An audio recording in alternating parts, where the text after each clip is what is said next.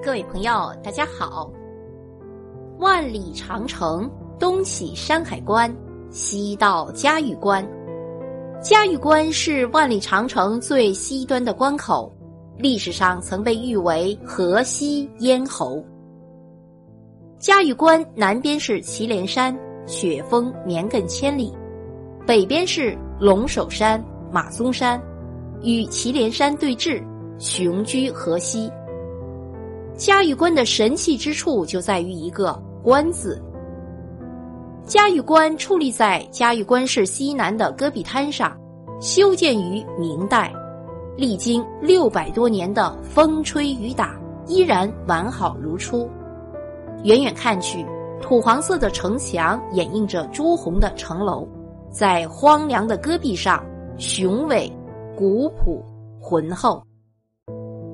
嘉峪关始建于明朝洪武五年，也就是公元一三七二年。最初建成时不过是一座六米高的土城，占地大约有两千五百平方米。之后经过一百多年的不断完善，终于建成了比原来大数倍的天下雄关——嘉峪关。从此。大明帝国在万里长城的最西端有了抵御外敌的坚固防御。从整体上看，这座长城关口与长城连为一体，由内城、外城、瓮城、罗城和东西城壕组成。城墙内是一座大院子，院子周围是黄土铸就的外城。城墙有的部分已经坍塌了，但修复之后依旧显露着旧貌。凹凸不平的旧城墙尽显岁月的沧桑，却依旧岿然不动。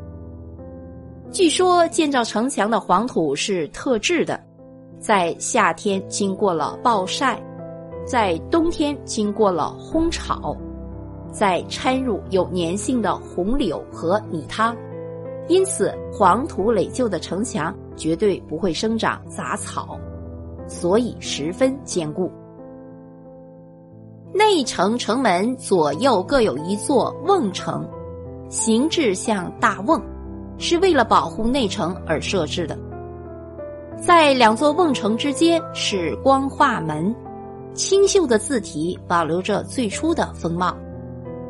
走进光化门，就进入了嘉峪关的核心部分。沿着马道登上城墙，可以俯瞰整个嘉峪关的内城。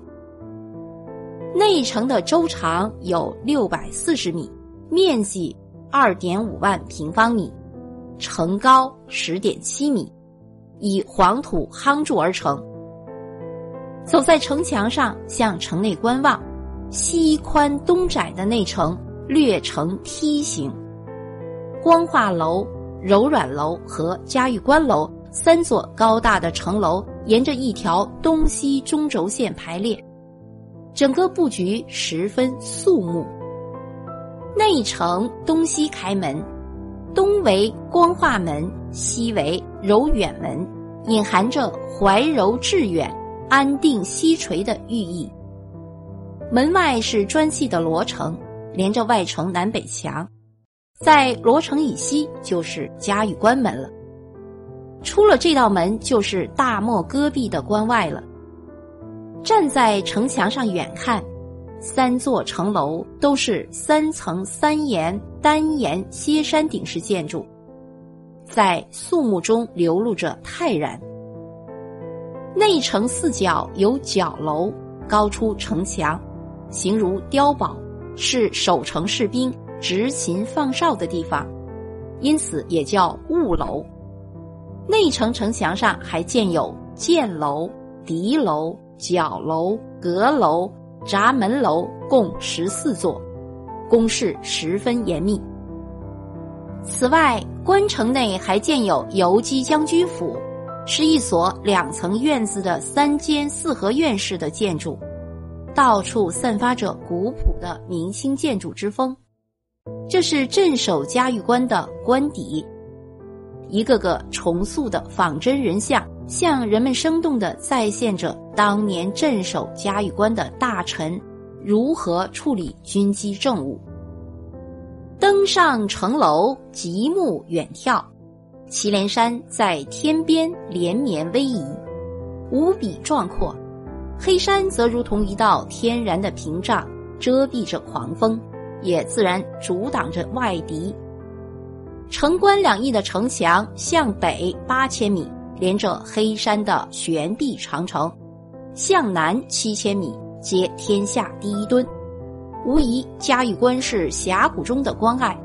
它凭借险要的地势与万里长城结为一体，加上固若金汤的设计建造，不愧为天下第一雄关，河西第一隘口。嘉峪关外是一片一望无际的戈壁滩。缓缓爬上一段坡地，再回望嘉峪关，在大漠中，它显得愈发雄壮。从嘉峪关的构造来看，修建者通晓建筑，处处考虑到了整体的布局，深谙军事防御之道。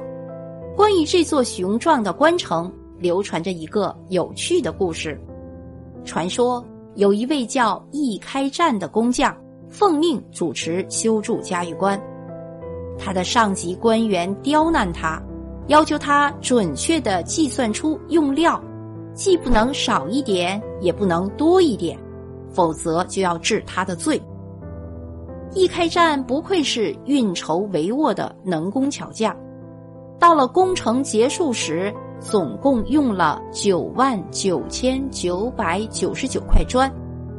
但是却剩下了一块砖，这时他灵机一动，把这块砖放到了西城门的嘉峪关门上，并称这是镇城砖，砖在城在，砖动城富。从此这块砖就一直静静地安放在西城门上，从来没有人动过，而一开战也因此躲过一劫。并留下了这个有趣的传说。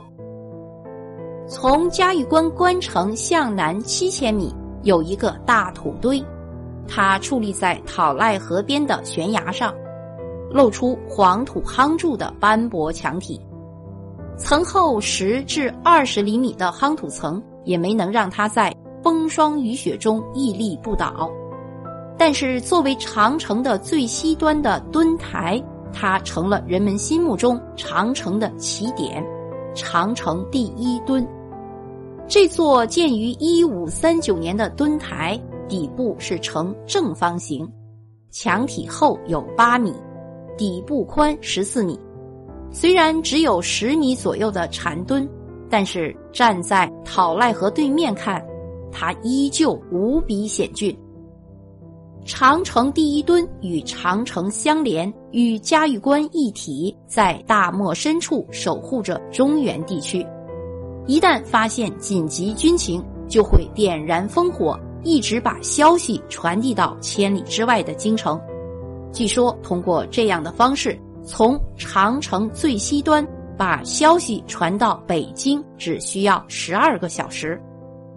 在通讯落后的时代。人们依靠独特的智慧守卫着家园。嘉峪关是世界文化遗产、国家五 A 级旅游景区、全国重点文物保护单位、全国爱国主义教育示范基地。主要的旅游景点有嘉峪关关城、悬壁长城、长城第一墩、魏晋墓群、黑山石刻。木兰城等。好，各位朋友，甘肃的嘉峪关就为您介绍到这里，感谢您的收听。